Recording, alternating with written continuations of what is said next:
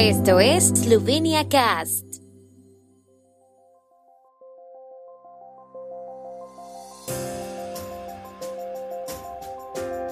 Noticias. En la sala COVID del hospital de Schempeter, la mayoría de pacientes no están vacunados.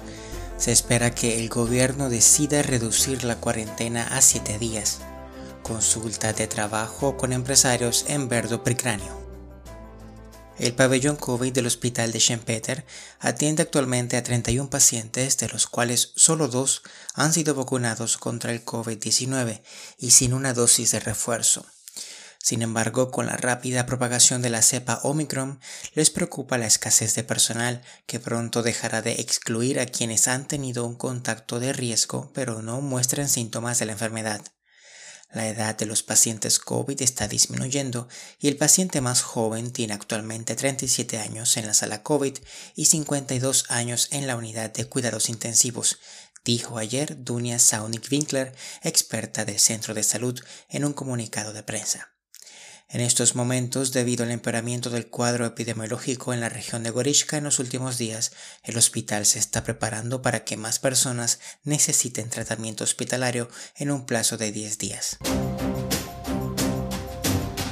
El Colegio de Epidemiólogos del Instituto Nacional de Salud Pública ha propuesto acortar la duración de la cuarentena a 7 días, según ha declarado el ministro de Salud Yanis Poklukar anunció que se espera que el gobierno tome una decisión sobre la propuesta esta misma semana y que entre en vigor a principios de la próxima.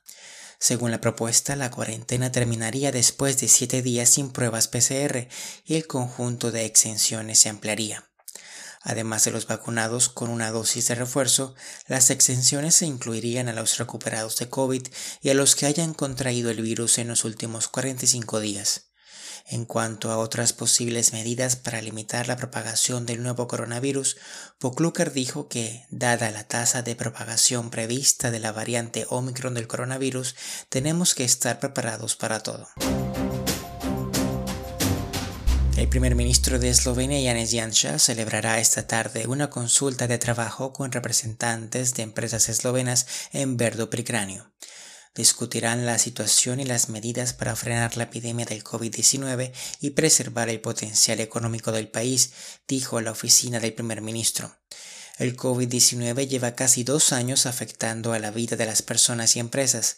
Durante este tiempo, el gobierno ha tomado varias medidas de contención para contener la propagación de las infecciones que han tenido un grave impacto en las operaciones comerciales.